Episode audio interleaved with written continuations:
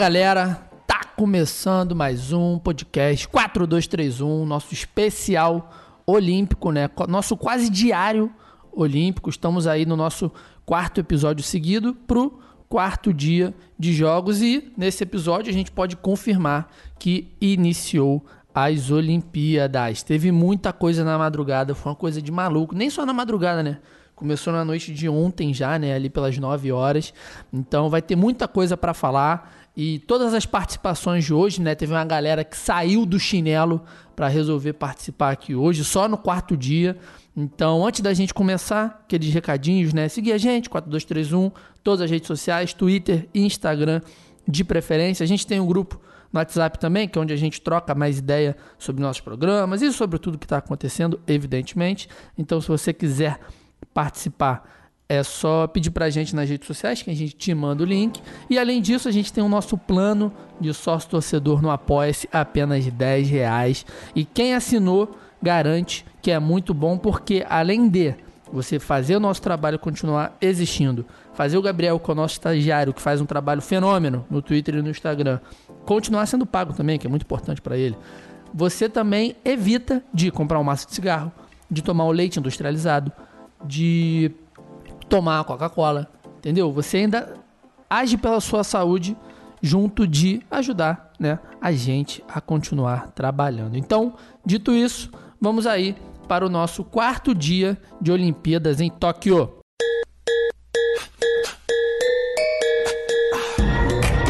Bom, começando do começo, né, como eu falei agora há pouco, o dia se iniciou às 9 horas, mais ou menos, né, com o jogo de handball masculino Noruega e Brasil, que o Brasil perdeu só de 3 gols, né? Foi 27 a 24 para a Noruega. E por que só de 3 gols, né? Porque o time da Noruega, embora esteja fazendo só sua segunda participação em Olimpíadas, né? Não é um time que tá que compete muito as Olimpíadas, é um time muito forte na Europa, um dos três melhores jogadores do mundo joga na seleção da Noruega. E eu tava imaginando um jogo muito difícil para o Brasil, como foi, mas eu imaginava mais difícil, né? Porque esse placar de três gols, é, de 3 a 0 né, que acabou ficando para a Noruega, se deu também muito por causa de alguns erros é, que estão na, na, meio que na essência desse time do Brasil, né? Esse time do Brasil ele marca muito forte, ele corre muito para marcar. E por marcar muito forte, o Brasil acabou recebendo uma punição de dois minutos, né? Que é quando é, é, antes do cara ser expulso. No handball tem essa regra para quem não está familiarizado, né? Quando você faz uma falta muito forte, ela não é nem para amarelo nem para vermelho, mas é uma falta forte. Por exemplo, o, o seu adversário está subindo para arremessar, você meio que sem querer dá um empurrão no ombro dele, nas costas dele, ou de propósito também, por alguma questão tática, enfim. É, você recebe essa punição de dois minutos que o time né, fica sem um jogador em quadra por dois minutos. Então o Brasil recebeu essa punição quatro vezes. Então o Brasil ficou oito minutos com um a menos dentro de quadra, enquanto a Noruega, acho que ela recebeu só uma punição de dois minutos. Né? Então isso influencia muito no andar do jogo, que o jogo é dividido em dois tempos de 30, né? Então são 60 minutos e quanto mais tempo você ficar sem seu jogador, é pior para o seu time, né? Porém, na primeira punição de dois minutos do Brasil, logo ali no comecinho do jogo, é, o Brasil rendeu mais, né? O Brasil conseguiu nessa correria louca, conseguiu fazer abrir uma diferença de 4, 5 gols em relação à Noruega. Mas como esse time do Brasil tem um ritmo muito intenso de marcação, é, durante o jogo, né? Como o jogo é longo, como a partida é muito longa, é, é mais fácil do outro time se reorganizar e, e, acabar oferecendo mais problemas ao Brasil, né? Isso sem contar alguns erros de jogo, né? Teve o lance do Torriani com é o contra-ataque que ele perde sozinho, que ele poderia aumentar a diferença no jogo naquele momento para quatro gols, e aí a bola bate no travessão, na volta ele faz uma falta de dois minutos, ou seja, é meio que uma punição dupla sem querer que o Brasil tomou. Mas de resto, foi um bom jogo, dá para tirar muitos pontos positivos do Brasil. O Brasil que teoricamente tem que pelo menos ganhar de uma seleção europeia, né? Ela perde para a Noruega agora, enfrenta a França, que é uma das melhores seleções do mundo, foi vice-campeã olímpica, foi campeã mundial alguns anos atrás, então fica, fica bem difícil para o Brasil conquistar uma vaga, né? Porque esse grupo do Brasil é um grupinho muito encardido. Porque além né, desses dois times que eu falei, tanto na Noruega quanto a França, o Brasil ainda enfrenta a Alemanha, que também é uma das melhores do mundo, a Espanha, que é uma seleção muito forte, né? Eu não sei se está entre as melhores do mundo, mas as seleções europeias de handball são muito fortes, e a Argentina, né, que é o rival aqui do Brasil, é o nosso freguês. Então é, é um jogo que a gente pode considerar que o Brasil venceu, né?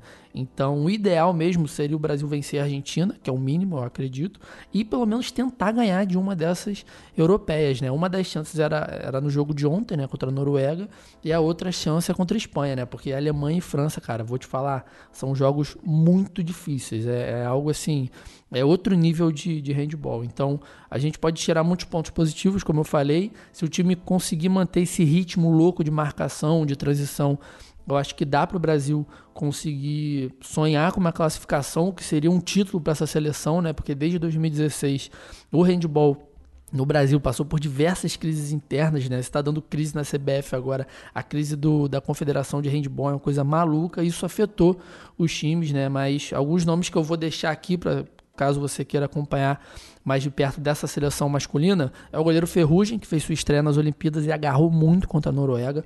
O ponta Chiufa, que é um fenômeno, ele está na seleção há anos. O Petros, que voltou recentemente também, um dos melhores jogadores da seleção. Tem o Raniel, que demorou um pouquinho para entrar no jogo hoje, mas é o nosso principal jogador para essas Olimpíadas. E se eu tiver esquecendo de alguém, me perdoa, mas eu acho que esses são os principais nomes aí que a gente pode ficar de olho. Tem o Gustavão, que é muito bom também. Enfim, a maioria dos jogadores a gente pode ficar de olho, mas esses que eu falei são os principais. Então, é, tem um saldo positivo para esse time das Olimpíadas. Esse trabalho da seleção masculina de handball é um bom trabalho, né? Embora tivesse rolado toda essa crise que afetou demais o esporte no Brasil como um todo.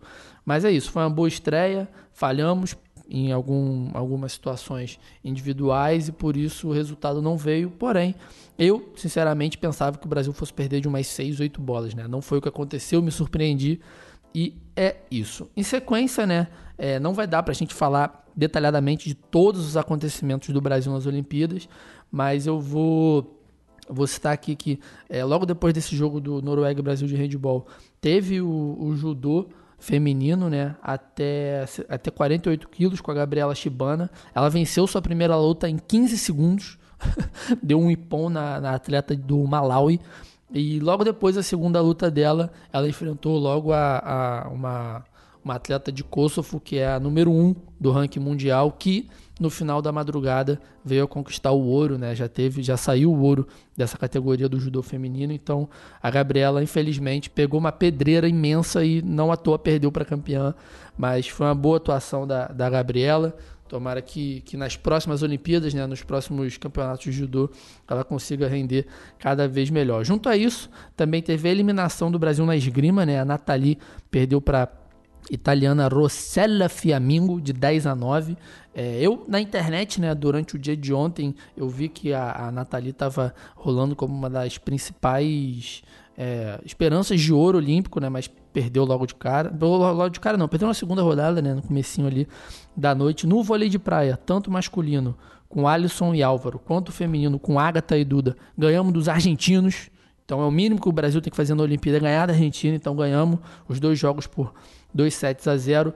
No tênis de duplas feminino, a Laura Pigossi e a Luísa Stefani venceram a dupla canadense né, na primeira rodada, então estão classificadas para segunda rodada.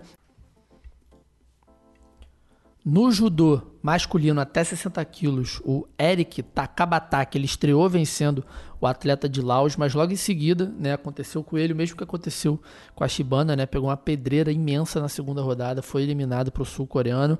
Demorou um pouco mais para o Gabriel, pro, caralho, eu sempre falo Gabriel. Demorou um pouco mais pro Eric ser eliminado, né? A partida foi pro. Como se fosse a prorrogação, o gol de ouro do judô, que é quando acaba o tempo regulamentar. Quem faz o, o ponto nesse gol de score, quem fizer o ponto primeiro, vence a luta, e foi o que aconteceu, né? O Eric, infelizmente, perdeu. E, dito isso, né? Isso tudo. Gente, isso tudo só até a meia-noite de ontem. Depois da meia-noite, teve o vôlei masculino, teve tiro esportivo, teve tênis, teve tênis de mesa, gente, teve tudo, né? Então vou, vou, me apegar aqui a alguns resultados. Eu já falei, né? Tanto da Gabriela quanto do Eric, né? Que foram eliminados no, na competição de judô. O vôlei masculino do Brasil demorou um pouquinho mais para começar, né? Quem estava acompanhando conseguiu até ver a partida da Agatha e Duda inteira, né? Que estavam marcados para a mesma hora, mas como Itália e Canadá foram para o tie break, é, esse, esse, atraso ajudou a gente a acompanhar o Brasil por mais tempo. O Brasil estreou dando um baile na Tunísia, né? 3 sets a 0. O jogo começou um pouquinho duro, né? A Tunísia veio para cima logo ali no começo, mas depois o Brasil se reorganizou ainda no primeiro set e conquistou aí a vitória de forma bem tranquila. O Thiago Monteiro, infelizmente, perdeu na primeira rodada, né, para o tenista alemão na, na simples, né, do, do masculino. A Jéssica Yamada perdeu para atleta suíça no tênis de mesa feminino. Na ginástica artística, o Brasil, graças a Deus, teve a desclassificação do Arthur Nori. Quem tiver a favor do Arthur Nori, eu sou contra, porque eu também sou contra esse desgraçado. Porém, Zanetti Caio e Diogo confirmaram as vagas nas finais né, da, das Olimpíadas, que acontecem na quarta-feira, 7h15 da manhã. Então a gente ainda vai falar mais para frente para ninguém perder as finais do Brasil na ginástica masculina. E o que mais que teve? Uh, teve o hipismo, é, que eu não sei o resultado, mas teve o hipismo com o Brasil no hipismo. Hortência se emociona com a estreia do filho nas Olimpíadas de Tóquio. Sei o quanto ele lutou. Então, pelo que a Hortência falou, Parece que o filho dela perdeu, né? Porque. Não, ganhou?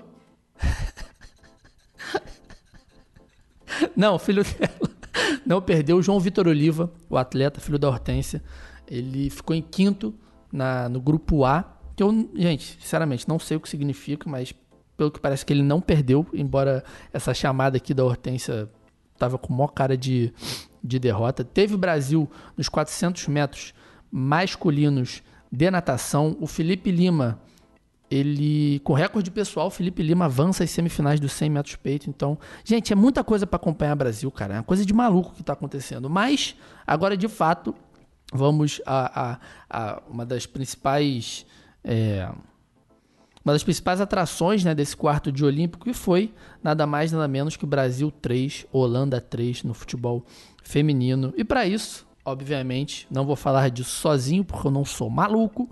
Vou chamar aqui nossa camisa 10. Julinha, como foi aí esse jogo do Brasil e esse quarto de Olímpico para você? E aí, galera, agora Olimpíadas já empolgou, né? Já foram entrando os outros esportes, então a gente tem bem mais coisa para falar. No vôlei de praia, o Alisson é, foi o diferencial que fez o Brasil não sofrer tanto no jogo, jogou muito, que partidaça. E aí, com isso, a gente ganhou sem problemas ali no vôlei de praia masculino. E logo na sequência, a gente já teve Duda e Agatha. O primeiro set foi bem duro, o Brasil ficou atrás boa parte, sempre tentando correr atrás no resultado, mas sempre ali na cola e jogando bem, um jogo bem equilibrado. Um destaque para a Argentina Pereira, que vinha jogando muito bem, fez uma partidaça.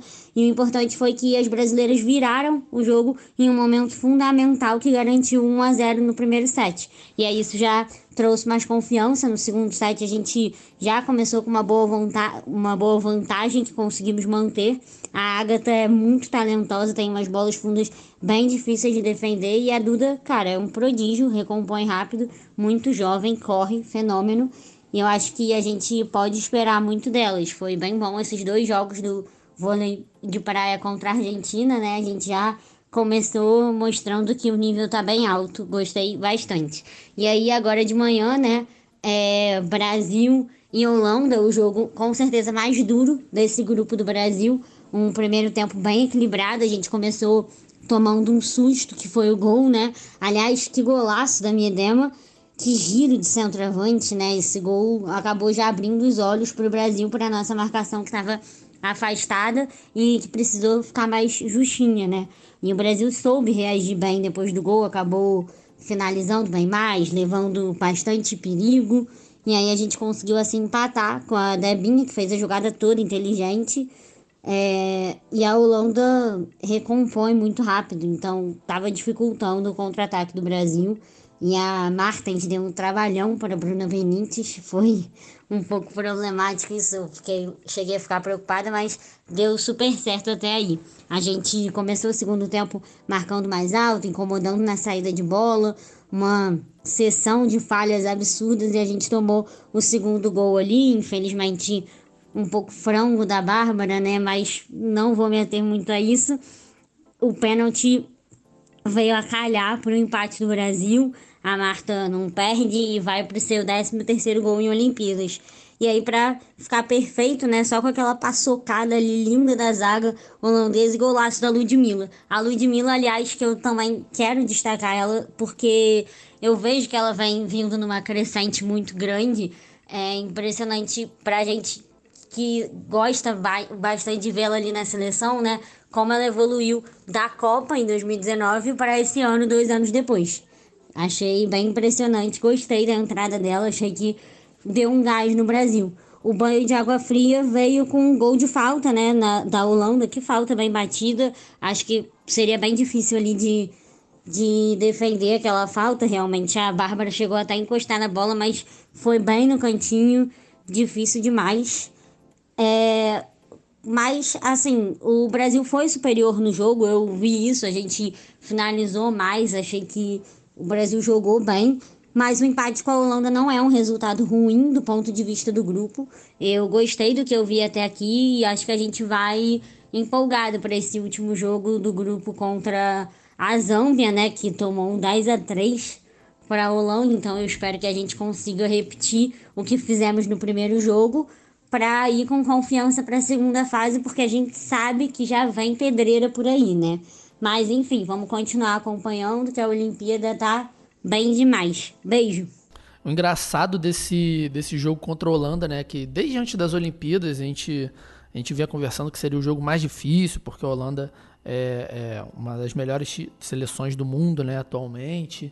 E é, o Brasil sai com o empate desse jogo, que era o resultado que a gente queria, né, para conseguir se classificar com maior tranquilidade, para não precisar de nenhum resultado na, na, terceira rodada. Mas o Brasil sai desse empate com aquele gostinho de que dava para ter ganho, né? Foi o que a Julinha falou. É, a Ludmilla entrou muito bem, o time do Brasil foi muito bem, teve algum, algumas falhas individuais ali, né? Principalmente a da goleira Bárbara, que é, eu tenho falado desde o primeiro jogo, não me passa muita confiança, né? É, é uma goleira que qualquer bola perto da área me dá um calafrio e infelizmente é, tudo que ela teve de sorte também, tudo que ela agarrou muito no primeiro jogo, né? Porque ele teve, teve bola na trave, teve defesaça dela de mão trocada nesse jogo, infelizmente, né, faz parte. Ela falhou, então torcer para que essa falha não não mine a confiança dela, né, porque ela é uma das jogadoras de confiança da Pia e ir para esse último jogo aí contra a Zâmbia. Eu acho, sinceramente, que é um jogo que dá para para Pia dar uma, uma oxigenada no time, né? Porque o Brasil já está classificado, né? Tá a Holanda com quatro pontos em primeiro, o Brasil com quatro pontos em segundo e Zâmbia e China que empataram mais cedo estão com um ponto cada. Então, assim, dá para o Brasil oxigenar esse time, botar mais jogadoras para rodar, né? Pra, porque o time de Zâmbia, obviamente, é muito fraco.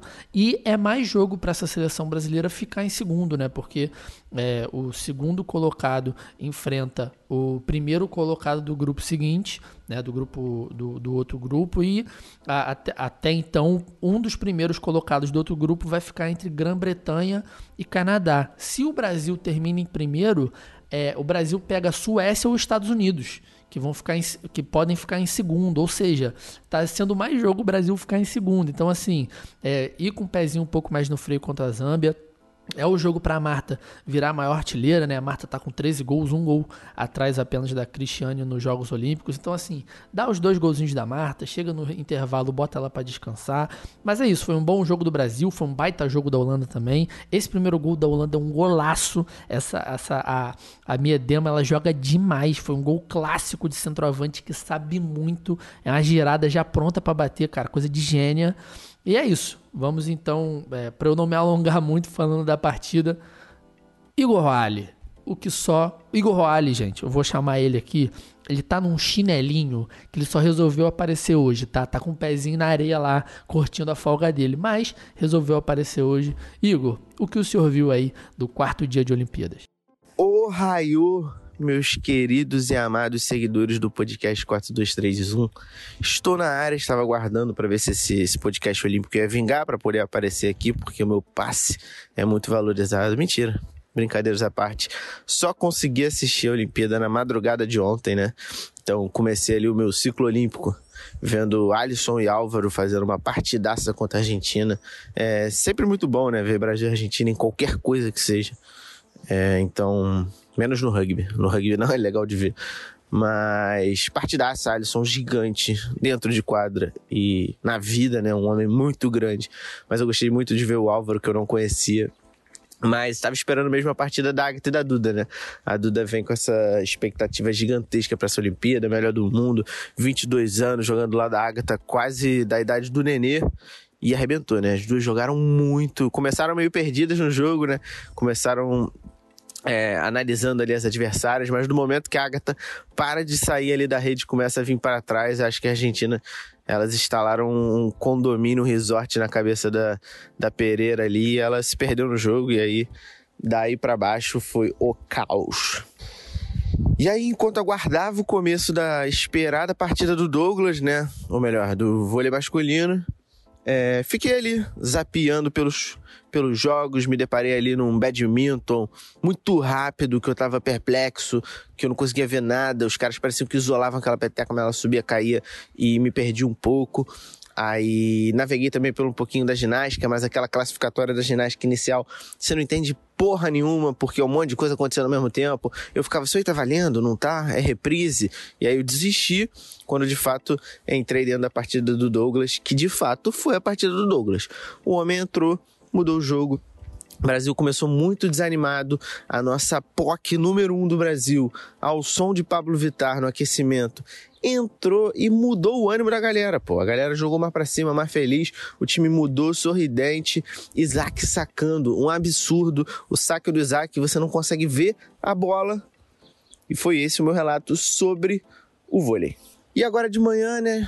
O futebol feminino, mas isso aí eu vou deixar obviamente, para minha parceira Julinha, que entende muito mais do que eu, mas eu só tenho um recado. A verdadeira Ludmilla, a Ludmilla que importa, venceu. E é isso. Até a próxima.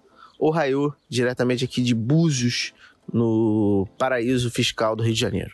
Foi muito bom Igor ter lembrado que essa primeira fase de qualificação da ginástica é uma coisa de maluco. Eu tava vendo aqui em casa e tava ninguém mais, ninguém mais, ninguém menos que Luiz Carlos Júnior, que é um show à parte, fazendo a narração, e a Jade Barbosa comentando que é um, um outro tipo de show à parte, né? Porque ela é toda fofinha. Ela sempre fala e salta.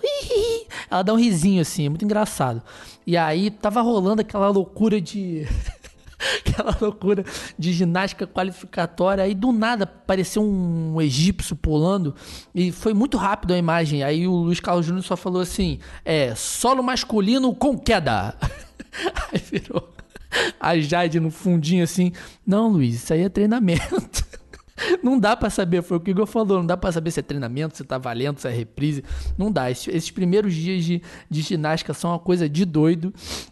E, e, junto do que o Igor falou, né, da Ludmilla, Ludmilla que desde, desde a Copa de 2019, né, eu, eu, eu alcei diversas críticas a ela, é, porque faltava essa lucidez que agora ela tem, né, o, o, futebol que, que ela vem atuando, que ela vem demonstrando no Atlético de Madrid, o próprio, o próprio futebol da Espanha fez muito bem a Ludmilla, então é, nessas Olimpíadas ela está se mostrando uma, uma jogadora imprescindível, né, para a seleção brasileira, que só, a tendência dela é só subir, né, então foi algo foi algo, um ponto bem positivo desse, desse empate contra a Holanda, né? Além dos outros pontos que a gente já citou aqui. E Igor, né? Obviamente, com o pezinho na areia em Búzios, como eu falei ontem.